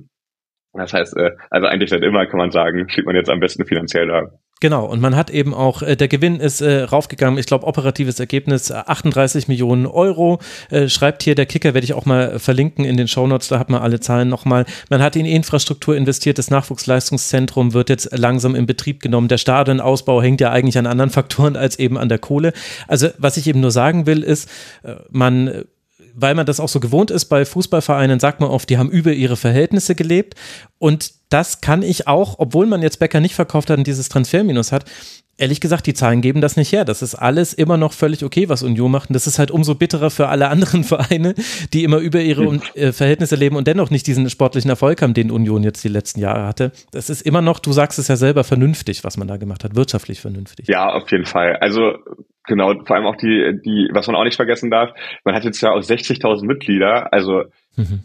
ich bin, ich bin der Letzte, der irgendwie diskutieren würde, dass da sicherlich oder verneinen würde, dass da sicherlich auch einige dabei sind, die das nur wegen den Karten gemacht haben und bei anderen Vereinen nicht Mitglieder gewesen, bei anderen Vereinen nicht Mitglieder geworden wären, die genug Plätze immer im Stadion haben. Aber Union hat die teuersten Mitgliedsbeiträge in der Bundesliga und äh, wenn die 60.000 Leute bezahlen und sich da jetzt beim Misserfolg nicht wieder 20.000 abmelden, wovon ja eigentlich erstmal nicht auszugehen ist, äh, hast du ja auch eine konstante Einnahme, die du auch behalten wirst. Ne? Das ist auch ähm, ein, ein, ein Sprung, den Union einfach in vielen Ebenen in den letzten Jahren gemacht hat. Also nicht nur sportlich, sondern auch äh, auf der Geschäftsstelle hat man, glaube ich, jetzt doppelt so viele Mitarbeiter wie noch vor ein paar Jahren, noch vor ein paar Jahren, wo auch noch viel so, ja, ich will es nicht Vetternwirtschaft nennen, aber viel so darum ging, wer kennt wen und, mhm. äh, und wen können wir bei Union in der Union-Familie noch unterbringen. ist alles viel professioneller geworden. Äh, da wird ganz anders gearbeitet. Auch das Nachwuchsleistungszentrum ist äh, total modern und äh, man sieht schon, dass sich jetzt auch Spieler dafür entscheiden, aktiv dahin zu gehen. Zum Beispiel von St. Pauli kam aus dem im Sommer ein, äh, ich glaube, U17 Nationalspieler oder 18 Nationalspieler in die A-Jugend, der sich entschieden hat, nach Berlin zu wechseln. Und äh, auch so ist man einfach in Berlin jetzt attraktiver für Talente. Also ich meine, vorher hat man sich rumgeschlagen mit Hertha, mit mhm. äh, Leipzig, mit Wolfsburg ähm, und auch mit ja, Rostock, die eigentlich und, und Cottbus, die alle mal ganz gerne im Berliner Talentepool, der relativ großes gefischt haben. Und da war Union oft irgendwie, hat bekommen, was vom Tisch gefallen ist. Und äh, das dreht sich jetzt auch ein bisschen. Also man ist einfach ein bisschen attraktiver geworden, einfach weil die Bedingungen auch besser sind. Das heißt, die Entwicklung, die der Verein hinter dem sportlichen Erfolg oder gezogen vom sportlichen Erfolg nehmen konnte, die ähm, wird jetzt auch die zehn äh, Spiele Niederlagenserie erstmal nicht wieder kaputt machen. Das heißt, man hat sich einfach einen großen Sprung nach vorne gemacht und einen großen Schritt weiterentwickelt. Mhm. Und man hat sich ja auch an entscheidenden Stellen immer wieder fürs Geld entschieden. Also unter anderem jetzt im Olympiastadion die Champions League zu spielen. Klar, man will auch jedem die Möglichkeit geben, da vor Ort zu sein. Vielleicht hat das auch eine Rolle gespielt, aber so wie Fußball funktioniert, der funktioniert ökonomisch. Also das und das ist ja dann auch mhm. Äh, kann man kann man schlecht finden, kann man äh, kritisieren, aber wenn man sich die Zahlen anguckt, dann sieht man, was Union wirtschaftlich gemacht hat, ist äh, hoch erfolgreich und ist eben nicht mehr so. Also es gab mal diesen Beitrag vor ein paar Jahren, äh, Unionserfolg steht auf tönernen Füßen. Das war so ein Finanzexperte. Das hat schon damals nicht so ganz gestimmt, was der gesagt hat, weil der sich auf alte Zahlen bezogen hat. Aber da hat Union selber so gesagt, ja, wir müssen jetzt so langsam nächste Schritte gehen. Und jetzt stellt sich, äh, können sich alle hinstellen, können sagen, wir sind ein gesunder Verein, alles easy. Guck mal, wir haben sogar ein Eigenkapital. Ist das nicht krass? Also schon. Ja, also ich, ich würde auch sagen, jetzt die Krise kommt in dem, in dem Sinne eigentlich zum richtigen Zeitpunkt. Ja, stimmt eigentlich, ja. nicht zu früh, sage ich mal, weil die ersten zwei Jahre Bundesliga, die waren mhm. schon auch noch eine Wette gewesen, weil da hat man auch sich halt bei Quadrex Geld geliehen damals. Also die sind ja auch kein klassischer Investor. Im Prinzip leihen die ja, äh, sind die ein Risikokapitalgeber. Das heißt, die leihen äh, Geld, was die Bank nicht geben würde, äh, weil sie sagen würde, das ist nicht realistisch, was ihr vorhabt. Und das Geld hat sich Union geliehen, äh, geliehen und zu hohen Zinsen zurück, muss zu hohen Zinsen zurückzahlen. Ähm, und wenn da was schiefgegangen wäre und man sich da, da hat man sich halt auch relativ weit aus dem Fenster gelehnt, auch mit dem negativen Eigenkapital und Co. und halt mit diesem Risikogeld. Äh, wenn da was schiefgegangen wäre und man da irgendwie diesen sportlichen Misserfolg gehabt hätte, nachdem man auch in den Kader ein bisschen investiert hat, ähm, hätte vielleicht schlechter ausgesehen, auch mit Vorhaben wie dem NLZ und wie dem Stadion, was man irgendwie langfristig braucht. Man sagt ja auch mal, wir investieren in Steine und in Beine, das ist so ein beliebter Spruch von Zingler. Und äh, da hat man halt in Beine investiert, um danach in Steine investieren zu können, aber wer, wer hätten die Beine nicht gehalten, dann hätten auch die Steine kein Fundament gehabt, im Endeffekt so.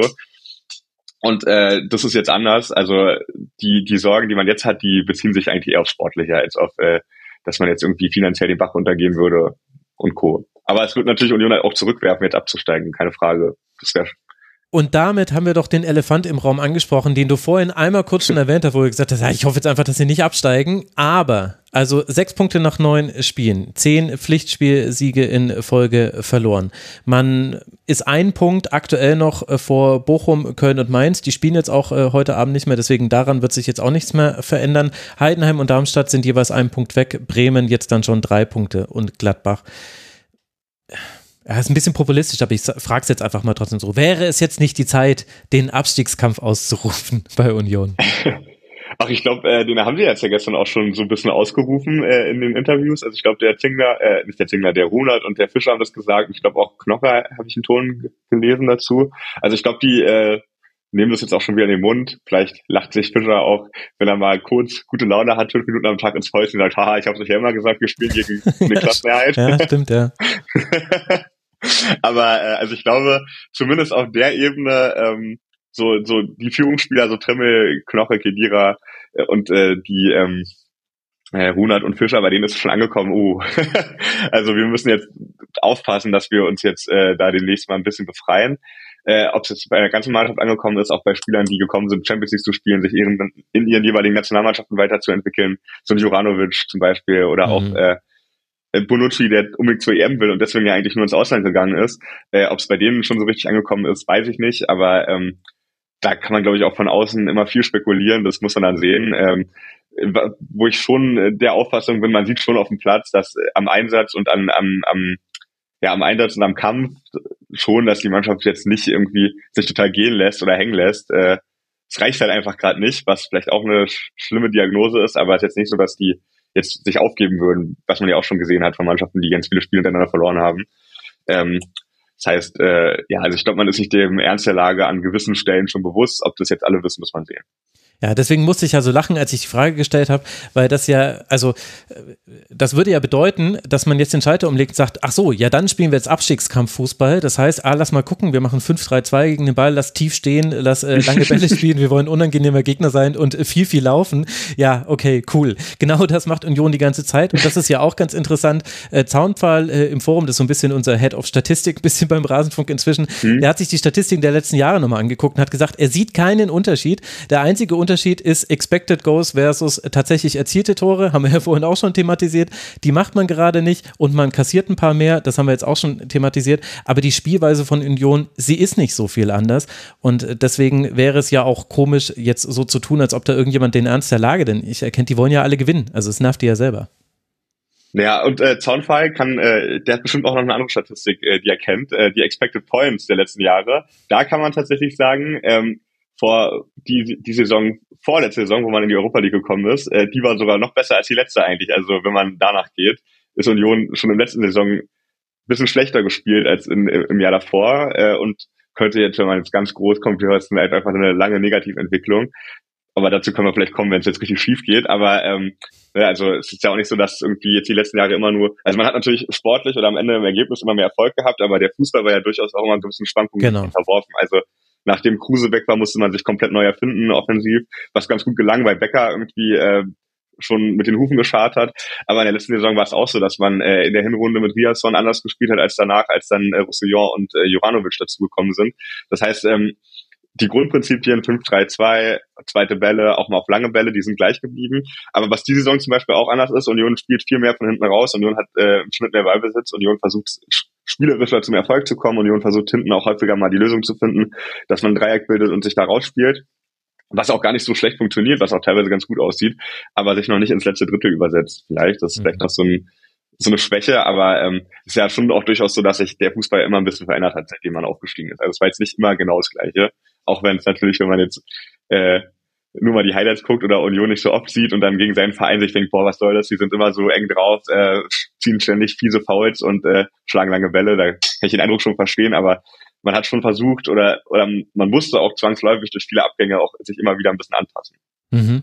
Und da gab es eben immer auch schon Phasen, in denen man besser war als das, was man gespielt hat, also vom Ergebnis her besser. Mhm. Und äh, jetzt ist es halt die erste Phase, wo man langfristig schlechter ist. Also es ist jetzt auch keine Regression ja. zur Mitte mehr, sondern jetzt liegt man einfach unter den Werten. Jetzt wird man ständig Union Berlin. Union Berlin ist, wenn du selber äh, 2,1 Expected Goals hast und der Gegner 0,7 und äh, der Gegner war früher immer Union, die haben dann immer gewonnen und jetzt ist es ja genau andersrum bei Union gerade. Du hast es ja vorhin auch schon genannt. Das bringt uns aber dann ja auch zur Personalie Urs Fischer. Und die wird viel lauter diskutiert, als ich das jemals für möglich gehalten hätte. Also hättest du mir gesagt, für Union, das wird jetzt richtig schief gehen, äh, Champions League wird auch nicht so toll laufen und äh, die vertun sich, hätte ich gesagt, naja, gut, irgendwann muss es ja mal passieren. Du kannst nicht immer äh, mit allen Entscheidungen richtig liegen, du kannst nicht immer in einen Positivlauf reinkommen. Und dennoch sind jetzt die Stimmen, die eben Urs Fischer nicht nur in Frage stellen, sondern auch manche Dinge, die er sagt, viel kritischer, als ich gedacht hätte. Wie blickst du denn auf ihn in der Trainerposition? Also erstmal ähm, würde ich sagen, ich kann mir nicht vorstellen, dass Urs Fischer ähm, entlassen wird. Ich kann mir vorstellen, dass der irgendwann sagt, ich habe jetzt echt keinen, keiner, ich weiß überhaupt nicht mehr, wie ich hier irgendwie zum Erfolg kommen soll, weil ich die ganze Zeit mache, was wir immer gemacht haben oder so ähnlich und äh, die Werte sehen gut aus, aber wir gewinnen einfach nicht, keine Ahnung, so, ich weiß jetzt einfach nicht mehr weiter. Das ist, glaube ich, der, der, der Case, wo ich mir vorstellen könnte, dass Fischer am Ende der Saison nicht mehr Trainer ist. Ich kann mir nicht vorstellen, dass der entlassen wird, weil ähm, ich habe jetzt auch letztens schon wieder gelesen, irgendwie, ja, bei Union, da gab es ja auch schon nach dem Neuaus weg war eine Phase, wo die Trainer so oft gewechselt haben. Das stimmt, aber es war eine völlig andere Phase, äh, wo man es nicht so hatte, dass sich äh, mit Zingler, Hunert und Fischer einfach drei Leute ihre Bereiche so aufgeteilt haben, dass sie sich gegenseitig komplett vertrauen quasi und umsetzen einfach, was sie, was sie können. Also Zingler hat sich um alles vereinsmäßig um das Finanzielle und so gekümmert, gemeinsam mit Oskar Koschel, dem Finanzgeschäftsführer. Äh, Runert war allein dafür verantwortlich, wie Spieler geholt werden. Da konnte Fischer vielleicht mal einen Wunsch äußern, aber auch wusste der überhaupt gar nicht, was Runert ihm da hinsetzt, sondern hat äh, genommen, was er bekommen hat, das hat er auch oft, ganz oft gesagt. Und Fischer dafür hat aber ganz allein entschieden, wie wird gespielt, wie wird aufgestellt, hat Runert ja auch schon letztens mal in einem Interview durchscheinen lassen, dass er meint, ja, da haben wir auch schon häufig diskutiert, ich will Sachen irgendwie, ich hätte gerne Sachen anders gehabt und der Urs hat gesagt, nee, ist nicht und dann haben wir es so gemacht, wie der gesagt hat. Und ich glaube, so bleibt das jetzt auch und da ist viel Vertrauen gewachsen in den letzten Jahren. Also ich meine, ohne Fischers ähm, äh, sportliche Erfolge, für die er dann ja in diesem Dreierkonstrukt auch verantwortlich war, wäre Zingler jetzt kein Präsident, der äh, Champions League Dinner ausrichten kann und Unions Wimpel irgendwie an den von Napoli und von Florentino Florentino Perez geben kann. Ich meine, das ist ja auch für, äh, für Dirk Zingler aus äh, dem beschaulichen Eichwalde am Berliner Stadtrand. Das ist ja eigentlich die Kevin äh, Behrens Geschichte als Funktionär. Also ich meine, man stelle sich vor, der ist ja auch schon in den 70ern zu Union gegangen und so. Man stelle sich vor, man irgendwie wird Präsident von seinem eigenen Verein, als der gerade in die vierte Liga abgestiegen ist. Und äh, 15 Jahre später oder 20 Jahre später schüttelt man die Hand von Florentino Perez. Also da kann ja kein Fußballfan mir irgendwie sagen, dass er das nicht cool findet, so irgendwie die Geschichte. Da kann man zu Zingler an sich stehen, wie man will. Äh, und, und auch Runert, der war vorher bei der knappen Spiele bei Schalke ähm, ein wichtiger Mann, aber der hatte ja im Profifußball vorher auch noch nicht äh, großen Erfolg gehabt. Und jetzt gilt er als einer der profiliertesten Manager in, in, in der Bundesliga und kann sich mit dem DFB anlegen und wird von allen zitiert. Also auch das, ne? Also wenn er bei Schalke 2 die Fäden zieht und den DFB kritisiert, dann äh, dann, ja, dann lacht sich die Bildzeitung kaputt. Aber wenn jetzt äh, Runert da irgendwie im Sportstudio was sagt, dann ist das direkt die Schlagzeile überall. Das heißt, auch die haben ja eine große Entwicklung zusammen mit Fischer genommen. Deswegen glaube ich, dass die äh, schon ganz genau wissen, was sie auch an ihrem Urs haben. Andererseits muss man auch sagen, äh, diese, also diese zehn Niederlagen in Folge sind ja auch einfach eine extrem krasse Serie. Also ich habe mal so überlegt, ich habe jetzt auch viel beruflich viel härter begleitet die letzten Jahre und da auch viel gesehen und, und mitgemacht, aber die hatten keine einzige Phase, wo die zehn Spiele in Folge verloren haben. So, ne? Also das ist ja schon auch heftig. Gut, da kann man sagen, drei Champions League-Spiele, aber auch sieben Bundesliga-Niederlagen in Serie. Das ist äh, etwas, was selten vorkommt. Und äh, wenn, dann passiert es eigentlich Mannschaften wie so Fürth oder so, die aufgestiegen sind und nicht einem Champions League Teilnehmer. Das heißt, die Krise ist allein schon von der, äh, von diesen, von diesen reinen, äh, ja, zahlenmäßigen Faktoren einfach schon sehr ausgewachsen, äh, weshalb ich deshalb glaube ich, dass die Diskussion über Fischer irgendwie zwangsläufig losgehen. Es gibt auch den Spruch von Pai Dada, der gesagt hat, kein Trainer überlebt, überlebt sieben Niederlagen, was ja eigentlich auch stimmt. und äh, ähm, Fischer doch und deswegen ist es, glaube ich, ein großes Thema.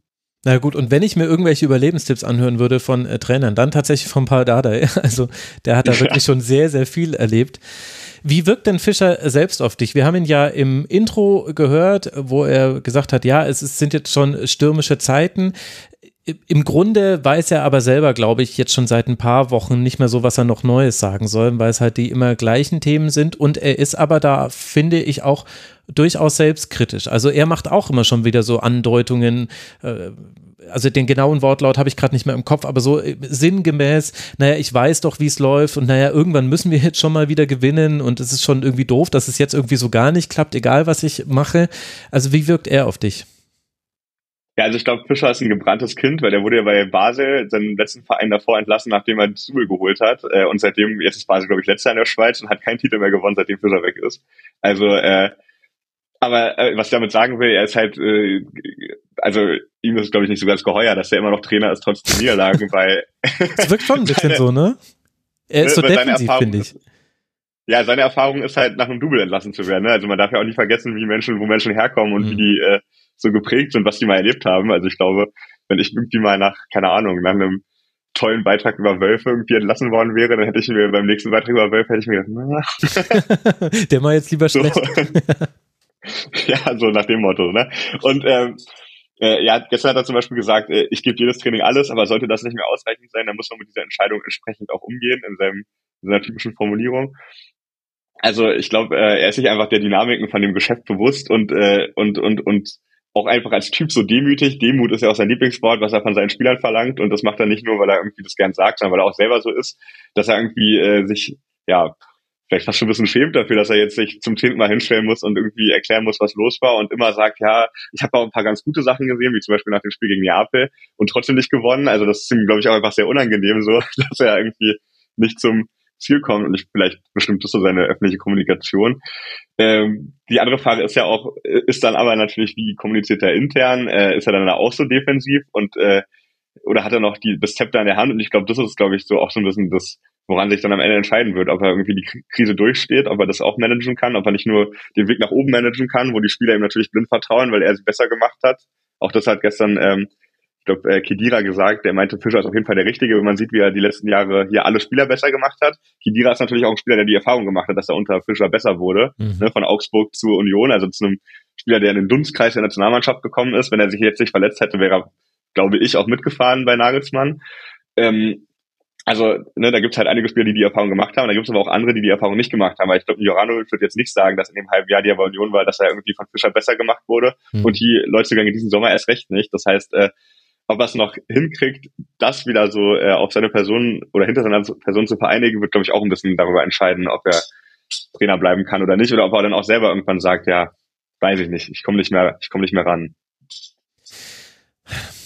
Also alles, was du sagst, stimmt natürlich und so funktioniert Fußball. So ganz verstehe ich es aber trotzdem nicht. Weil es gibt doch kaum ein Team, das so sehr von der Identität, der spielerischen Identität des Trainers mhm. lebt wie Union. Und jetzt nehmen wir mal den Fall. Man verliert jetzt noch gegen Frankfurt zu Hause. Auswärts in Neapel wird auch nicht so gut laufen. Dann, und dann verliert man doch in Leverkusen und dann wahrscheinlich das Heimspiel gegen Augsburg. Und da passiert irgendwas Dummes, wie es halt derzeit manchmal passiert, und man verliert das auch noch. Also äh, dann gibt es natürlich ganz, ganz viele gute Gründe zu sagen, es tut mir leid, Urs, wir li li lieben dich, aber du verstehst es doch selbst. Und Urs Fischer würde auch sagen, ja, Mann, es tut mir so leid, komm, ich gehe. Also da wird, ich glaube, da wird keine schmutzige Wäsche gewaschen. Aber wen holt man denn dann? Das ist ja die, die Anschlussfrage, die ganz oft vor Entlassung gar nicht gestellt wird. Mhm. Und ich finde, da ist doch eigentlich Union in einer Position, wo man sagen kann, im Guten wie im Schlechten ist man an Urs Fischer gebunden. Und jetzt war es halt ganz viel im Guten gebunden an Urs Fischer und man war total dankbar, dass man irgendwie am 23. Dezember verkündigen konnte, der hat jetzt seinen Vertrag verlängert. Also in diesem Union Adventskalender war das doch damals. Mhm. Und jetzt ist man aber halt auch mal im Schlechten an ihn gebunden und muss das aber vielleicht halt dann auch jetzt einfach dann gemeinsam angehen. Ja, also ich würde auch sagen, ähm, ja, besseren Trainer als Fischer kriegst du gerade nicht. Keine Ahnung, das Einzige, was ich mir vorstellen könnte, ist, wenn, äh, wenn Köln Baumgart entlässt, dass dann irgendwie da so ein gewisser äh, ja, so, ja, aber der so, will nur Deutsch sprechen mit seinen Spielern. Da hast du jetzt, der kommt dann zwei Jahre zu spät. Na, es ist so, ist ja kein Witz. Ja, gut, das, ja, das stimmt, da hast du recht. Aber ähm, also ich glaube, das wäre eine Option, die man sich auch bei Union vorstellen könnte, weil der ist ja noch Vereinsmitglied und der war früher da und hat noch sein Haus in Köpenick lange gehabt, bis er irgendwann das mal verkauft hat, weil dann die Familie auch mit ihm in Paderborn leben wollte. Ähm, aber der, also ich glaube, das wäre, glaube ich, so die einzige Personalie, die ich mir irgendwie vorstellen könnte, wo Union irgendwie so vielleicht nervös werden könnte innerhalb von diesen Dynamiken des Geschäfts. Ansonsten, äh, ja, musst du erstmal einen Trainer finden, der mit dem Kader, den Union auch hat, der ja auch voll auf das äh, 5-3-2 mittlerweile ausgerichtet ist. Ähm, äh, und der auch immer wieder, wenn Fischer mal versucht hat, eine Viererkette, die er eigentlich ursprünglich auch lieber mag, also in der Bund Das vergisst man immer, ne? In der Aufstiegssaison hat er eine Viererkette gespielt, relativ erfolgreich, in der Bundesliga die ersten Spiele auch noch, dann ging schief und dann ist er erst zum 5-3-2 gegangen und dann hat sich Union stabilisiert und dann ging eigentlich auch erst der Erfolg los. Ähm, und äh, ja, da muss man erstmal einen Trainer finden, der quasi auf dem, dem Kader, der jetzt voll darauf ausgerichtet ist, dann irgendwie das besser macht. Da gebe ich dir voll recht. Und ich glaube, ähm, dass äh, so ein Runert und so ein Zingler, die die Entscheidung treffen, da auch vernünftig genug sind, äh, das, das zu sehen. Also ich, wie gesagt, ich kann mir kein Szenario vorstellen, dass äh, der Verein äh, proaktiv irgendwie sagt, wir entlassen den Trainer und äh, dann steht plötzlich Typhoon Korkut auf der Geschäftsstelle oder so. Ähm, oder wer auch immer. Ja, also ja. dieses typische, was man halt kennt, wenn es gerade schlecht läuft, oder Markus Gisdol oder so, nee, der ja, hat, genau. irgendwo, hat es jetzt irgendwo unterschrieben. Wobei der der, der, der wäre ein Trainer, der mit dem Kader noch. ja. Zumindest systemisch. Ja, stimmt. Wenn man offensiv keine Idee haben muss, dann ist Markus Gisdol dein Mann. Das stimmt. In Köln hat er so gerettet. Ich erinnere mich an ein Spiel von Köln gegen Hertha, äh, wo Köln 5-0 gewinnt und Gisdol irgendwie aus der Fünferkette fünfmal den Ball auf Lang, die linke Seite genau. in den Rücken von Pekarik schlagen lässt und dann gewinnen die das so, ne? Also, ja, aber das ist dann nur ein ferner Witz. Ich hoffe, den will auch kein Unioner eigentlich hören, ne? Weil, also ja, du sagst es eigentlich, ist Union an Fischer im Guten und im Schlechten gebunden. Das ist eigentlich schon total gut formuliert. Und ähm, ich kann mir wirklich, wirklich nur vorstellen, dass Fischer irgendwann an einen Punkt kommt, wo er irgendwie das Gefühl hat, er erreicht die Spieler nicht mehr und wo er dann sagt, ich will mich jetzt nicht noch hier weiter beschädigen oder so, oder es war schön und jetzt ist es nicht mehr schön und äh, jetzt muss man irgendwie aufhören. Ja, ich glaube, ja ist wahrscheinlich nur eine Formulierungssache, aber ich glaube, er würde dann sagen, ich will den Verein nicht beschädigen, weil äh, zumindest nehme ich ihm das ja, ja, ab. Äh, die wissen, die wissen schon sehr, was sie aneinander haben. Das äh, muss man sagen in beide Richtungen. Bringt uns aber so ein bisschen dann zum letzten Aspekt noch, den ich bei Union jetzt gerade noch interessant finde, nämlich wie das Umfeld mit dem Ganzen umgeht. Weil wir haben mehrere Dinge, die so parallel passiert sind. Zum einen hat wieder unser Head of Statistik Zaumfall hat die durchschnittliche Platzierung rausgerechnet aus den Tabellentipps. Also immer vor der Saison tippen ja so rund 500 HörerInnen plus eben meine zwei Gäste und ich die äh, Endtabelle und da hat er quasi immer die durchschnittliche Tab ähm, Tabellenprognose für Union rausgerechnet. Es war in der Aufstiegssaison der 15. Platz, in der nächsten Saison der 12. Platz, dann der 11. Platz und jetzt schon der 6. Platz. In diesem Jahr wurde durchschnittlich mhm. Union auf Platz 6 getippt. Hängt natürlich auch mit Transferpolitik und so weiter zusammen und mit vergangenem Erfolg, zeigt aber schon, was für eine krasse Dynamik da drin ist. Das hast du so wahrscheinlich bei keinem einzigen Verein in dieser Saison, äh, in dieser Liga aktuell, wenn du zurückgehst über die letzten Jahre. Und gleichzeitig, hast du ja auch schon erwähnt, hat sich ja auch das Fanumfeld verändert. Weißt du, wir zwei, wir kennen natürlich das Textilvergehen und alle, die eben schon zu Oberliga-Zeiten und äh, in den ganz finsteren Zeiten mit dabei waren. Und die sagen natürlich, ja komm, das ist halt so, äh, ich habe schon so viel mit Union durchgemacht, das ist doch trotzdem alles schön. Aber wir haben ja unter diesen 60.000 Mitgliedern sicherlich auch ganz viele, die eben erst sich so wirklich auch dafür interessiert haben, als Union Hertha den Rang abgelaufen hat. Nicht nur in den Derbys, sondern auch in der Tabelle. Wie nimmst du denn die Stimmung im Umfeld von Union Berlin wahr? Also ich, äh, ich, ich habe auch ein paar Freunde, die haben mich früher, haben mich früher kaputt gelacht, wenn ich mittwochs äh, FSV Frankfurt auswärts geguckt habe, äh, um 18 Uhr Anschluss oder so. ähm, und die hätten, die, die hätten da, glaube ich, gesagt, ja, du spinnst doch. Mhm. Äh, die ich jetzt auch gern häufiger mal der alten Försterei sehe und es ist auch schön, dass die da sind. Und die sind aber auch äh, nicht nur gekommen, weil jetzt besserer Fußball gespielt wird, das spielt sicher nicht eine Rolle, dass es attraktiver wird, sondern auch, weil es denen da mehr gefallen hat halt, ne, wie das da ist. Mhm. Äh, so, was man da, wie man da, dass man da steht, dass man da, keine Ahnung, dass da nach Grill riecht, diese ganzen äh, Sachen, die ja Union immer noch hat und äh, die Union auch irgendwo noch auszeichnen, zumindest die, die da hingehen. Also da kann man jetzt auch anfangen und sagen, ja, kultig, bla bla bla, aber es ist immer so, dass es ein äh, Art ist, Fußball zu gucken, die es so in der Bundesliga nicht mehr so häufig gibt. Und äh, die äh, zumindest so, so, so, ja, so eine so eine, so eine Kernigkeit vielleicht oder so ausübt oder so, die einen irgendwie ein bisschen fasziniert. Das ist auf jeden Fall ein bisschen echter, als wenn man in Leipzig zum Fußballspiel geht. Mhm. Wenn man jetzt zum Fußballspiel gehen will, wenn man sagt, ey, ich will Xavi Simons sehen und davor einen Kunku und dann äh, hab, ich habe in Leipzig meinen Master gemacht, ich war da auch zwei, dreimal im Stadion und habe Champions League geguckt, weil ich äh, Messi unbedingt sehen wollte, hat sich ja leider verletzt, aber immerhin war noch die Maria da, so, ne? Also, ne, wenn man mit dem Antrieb äh, ins Stadion geht. immerhin dann, war noch äh, die Maria da. Also außer Josef äh, in der Nacht von Bethlehem hat es noch keiner gesagt, aber gut. Auch ich muss sagen, dass ich habe den zweimal live gesehen, das ist einer meiner absoluten Lieblingsspieler seitdem, also Wahnsinn, aber egal. Äh, was ich damit sagen will, es gibt ja verschiedene Antriebe, so Fußball zu gucken und dahin zu gehen. Und ich glaube, bei Union war schon immer das Drumherum auch was Leute dahin gezogen hat, die sich vielleicht auch sonst für Fußball gar nicht so extrem interessieren oder auch Leute, die sich für Fußball interessieren, die aber trotzdem dann gern zur Union gegangen sind, weil das drumherum einfach faszinierend ist. Und ich glaube, wenn der Verein es schafft, sich jetzt auch im Misserfolg, und so sieht's ja zurzeit aus, also gestern gab es wieder Urs Fischer. Sprechchöre, ähm, sich das zu bewahren, dann äh, werden davon auch viele noch da bleiben. Also die haben jetzt einmal das mitbekommen und fanden es cool und die werden auch kommen. Ich meine, wenn man absteigt nächstes Jahr zu Hause gegen Dresden, Magdeburg und äh, gegen Rostock spielt, dann hast du ja nochmal ganz andere Spiele. Also dann hast du ja eigentlich von dem drumherum noch größere Erlebnisse, als wenn du jetzt äh, Augsburg und Mainz zu Hause begrüßt. Ähm, das heißt, dass ich glaube, dass von denen werden viele auch weiter dabei bleiben und hat Union jetzt einfach total davon profitiert, dass man jetzt diese gute Phase hatte und wenn sie jetzt vorbei sein sollte, wer weiß, vielleicht fängt sich die Mannschaft ja auch und bleibt in der Bundesliga, dann äh, werden die weiterkommen. Was natürlich aber trotzdem äh, ein bisschen äh, ja für, für Anspannung sorgt, ist, dass die Ansprüche, die sportlichen Ansprüche haben sich natürlich verändert. Also wenn du ähm, dreimal Europapokal gespielt hast, dann wirst du in zehn Jahren natürlich dann sagen, boah, also ich will wieder Europapokal spielen. Und wenn du dann wieder in die Bundesliga aufsteigst oder wenn du dich nächste Saison fängst und dann wieder im Mittelfeld mitspielst, dann geht der Blick natürlich eher auch ein bisschen nach oben als nach unten, je länger mhm. du halt mhm. nicht mehr zweite Liga gespielt hast. Das ist ja ganz natürlich. Das heißt, dass äh, so diese sportlichen Ansprüche sind natürlich gestiegen und äh, die sind ja auch im Verein selbst gestiegen. Also ein Dirk Zingler, der hat überhaupt gar keinen Bock, wieder in der zweiten Liga zu spielen, weil sein Ziel war es ursprünglich mal, sich unter den Top 20 zu etablieren, also so Fahrschulmannschaft zu werden. Das hat er immer gesagt in der zweiten Liga. Und jetzt ist sein Ziel natürlich, dass man sich in den Top ja, 6 oder Top 10 oder Top 8 irgendwie festsetzt, weil man halt da mal war und dann will man ja auch nicht wieder weg. Das heißt, dass, ähm, glaube ich, diese, man muss dieses sportliche und dieses drumherum äh, so ein bisschen trennen. Und äh, gefährlich, glaube ich, wird es erst dann, wenn sich das halt so vermischt, wenn dann halt das drumherum, was irgendwie bei Union auch dazu gehört, dass man die Spieler nicht auspfeift und diese ganzen Sachen, wenn das irgendwie ja plötzlich den Ansprüchen unterworfen wäre, das wäre schlecht. Vor allem, weil ja dieses mit den Spielern nicht auspfeifen und äh, diese Union-Regeln, die äh, sind ja so richtig, also klar, es war schon immer so bei Union, dass äh, man irgendwie wusste zu Ostzeiten oder so, die Spieler sind nicht die besten, die wir hier haben, weil die besten, die gehen zum BFC und zu Dresden oder zu Jena.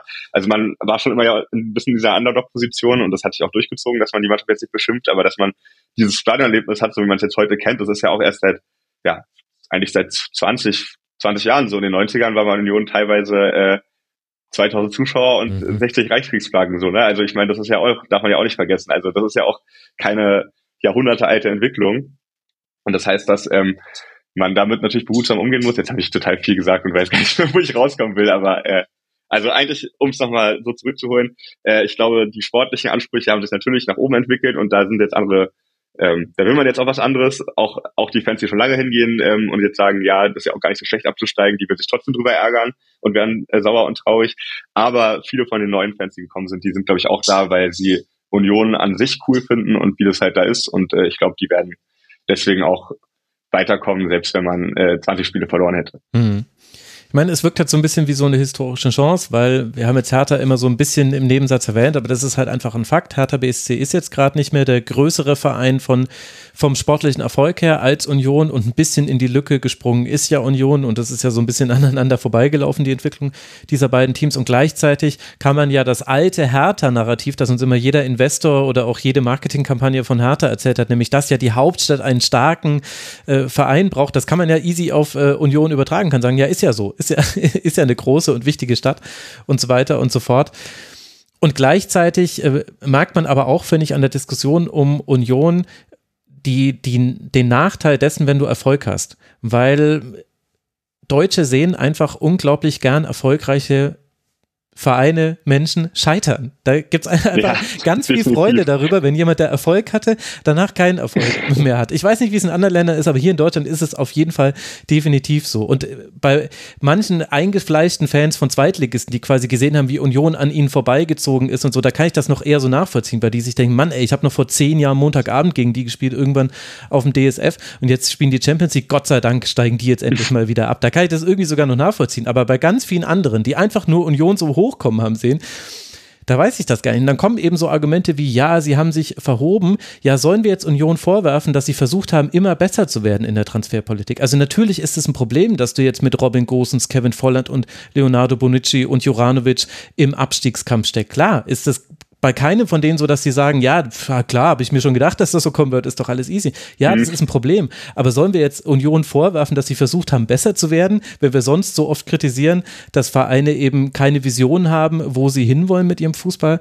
Also es ist ja alles irgendwie sehr paradox, finde ich. Ja, also ich glaube, das ist auch so eine Sache, die man auf jeden Fall merkt, dass äh, die Missgunst rund um Union ist auf jeden Fall gestiegen. Also früher galt man immer so, oh ja, ist ja cool und so und hier und da und äh, sobald man dann ein Stück vom Kuchen haben wollte, galt es dann vielleicht auch so, naja, hm, die, die, die Kultigen und die sollen mal bleiben, wo sie sind, äh, das reicht jetzt auch wieder und Terrorfußball und dies, das. Ich meine auch ja. im Endeffekt, also hätte Union keinen Terrorfußball gespielt, dann hätte man äh, natürlich gegen, also wenn Union Hurra-Fußball gegen Leipzig und Co. gespielt hätte, hätte man die Spiele alle verloren. Und äh, natürlich muss man irgendwie am Hand seiner Möglichkeiten sein Spiel ausrichten. Aber das ist, glaube ich, steht auf einem anderen Blatt. Erstmal muss man jetzt wieder äh, Demut zeigen, wie Urs Fischer sagt, und äh, daran äh, denken, dass man jetzt vielleicht in Stuttgart weiterkommt im Pokal und gegen Frankfurt endlich zu Hause gewinnt. Stimmt, auch Stuttgart Pokal habe ich ja noch vergessen zu sagen, ja, genau. Ja auch das ist eine Sache, die, äh, die, die ja, die man ja auch nicht vergessen darf. Union hat ja bis zu dieser Saison irgendwie seit drei Jahren irgendwie zwei Heimspiele verloren und jetzt in den letzten Wochen irgendwie vier oder so. Ne? Also auch das ist eine Stärke, die irgendwie abhanden gekommen ist und es wäre vielleicht ein ganz guter Zeitpunkt, die jetzt wieder zu finden. Mhm, Im äh, DFB-Pokal. Dann allerletzte Frage. Wir haben ja wirklich schon lang genug miteinander gesprochen. Du musst jetzt eine Prognose machen. Was wird, äh, was wird im Winter, würde ich sagen, in der Winterpause passieren? Wird man sich von Spielern trennen, die nicht mitziehen? In der Champions League sieht es ja nicht so gut aus, wahrscheinlich auch nicht Europa League, so wie sie es aktuell zumindest entwickelt. Ist Urs Fischer noch Trainer? Was ist deine mittelfristige Prognose? Also ich glaube, Urs Fischer wird noch Trainer sein im Winter. Ähm, ich glaube, dass äh, man sich tatsächlich im Kader, dass sich da was verändern wird. Union hat ja auch tatsächlich in jedem Bundesliga-Jahr äh, bisher im Winter auch nochmal mhm. nachgelegt. Ähm, oder halt auf, äh, auf, auf, auf Probleme reagiert. Also im ersten Jahr war es die Leihe von Yunus Mali, mit der man irgendwie ähm, äh, offensiv sich verbessern wollte. Das hat nicht so ganz geklappt, aber der Versuch war da, immer einen bekannten Spieler zu holen. Ne? Und äh, ja, ich gehe jetzt nicht alle Jahre durch, aber ich denke auch dieses Jahr wird es wieder so kommen. Ich denke auch, dass man ähm, im Hinblick auf die Rückkehr von Schäfer, äh, wenn der dann wieder fit ist, der ist bei Oskrischer sehr beliebt und der ist auch einfach ein guter Spieler, ähm, der auch bei Union noch lange unter Vertrag steht und jetzt mittlerweile schon 25 ist, aber trotzdem noch ein bisschen Potenzial, glaube ich, hat, dass man äh, da guckt, ob man vielleicht wen anders abgibt im Mittelfeld, bin ich mir auch relativ sicher, ähm, um Platz für den zu schaffen und wenn man auch einfach weniger Leute braucht, wenn man nur noch auf einer Hochzeit tanzt oder vielleicht auch im Pokal, mhm. wer weiß. Aber ähm, da wird sich auch ein bisschen was verändern und ich glaube, das sind so die beiden äh, ja, Sachen, die man dann angeht. Auch unabhängig davon, ob jetzt die Niederlagenserie weitergeht oder nicht, denke ich, dass da doch nochmal ein bisschen nachjustiert werden wird. Und findet das Weihnachtssingen und, äh, an der alten Försterei statt oder muss man dafür auch schon ins Olympiastadion? also ich glaube, man hätte jetzt schon die letzten Jahre äh, äh, in Bezug auf Kartenanfragen durchaus ins Olympiastadion umziehen können, weil da war es nämlich, glaube ich, ziemlich schwierig, Karten zu bekommen äh, das ist auch so ein kleiner Zankapfel zwischen so alteingefleischten Unionern und so, äh, ich sag mal so den, den Leuten, die nachgekommen sind, dass die alteingefleischten gesagt haben, ja, das ist ja nur noch Eventpublikum, aber Weihnachtssingen geht nicht mehr hin. Äh, aber ich denke, man würde in der alten Festerei bleiben. Gut, dann haben wir doch wirklich alle wichtigen Themen abgehandelt. Äh, Till, ich äh, danke dir sehr, sehr herzlich. Wir haben ein bisschen überzogen. Ich hoffe, ihr Hörerinnen und Hörer verzeiht es uns. Danke dir, dass du dir die Zeit genommen hast. Ich werde all deine Social Media Profile verlinken und dann kann man dir folgen. Danke dir, Till. Ja, vielen Dank, Max, äh, für die Einladung. Sehr, sehr gerne. Und dann danke euch, lieben Hörerinnen und Hörern, für die Aufmerksamkeit. Es gibt natürlich auch noch die Analyse des kompletten Spieltags. Die könnt ihr dann in der Nacht auf Montag wird die erscheinen hören. Auch hier an Ort und Stelle in diesem Feed. Und dann gibt es ja noch ganz viele andere Sendungen im Rasenfunk, die man hören kann. Auf rasenfunk.de findet ihr eine Übersicht. Und dann freue ich mich, wenn ihr uns unterstützt, wenn ihr im Kiosk einkauft und wir uns dann bald wieder hören in der nächsten Rasenfunksendung. Bis dahin bleibt gesund, macht's gut. Ciao. Das war der Rasenfunk. von Ihnen unterstützt.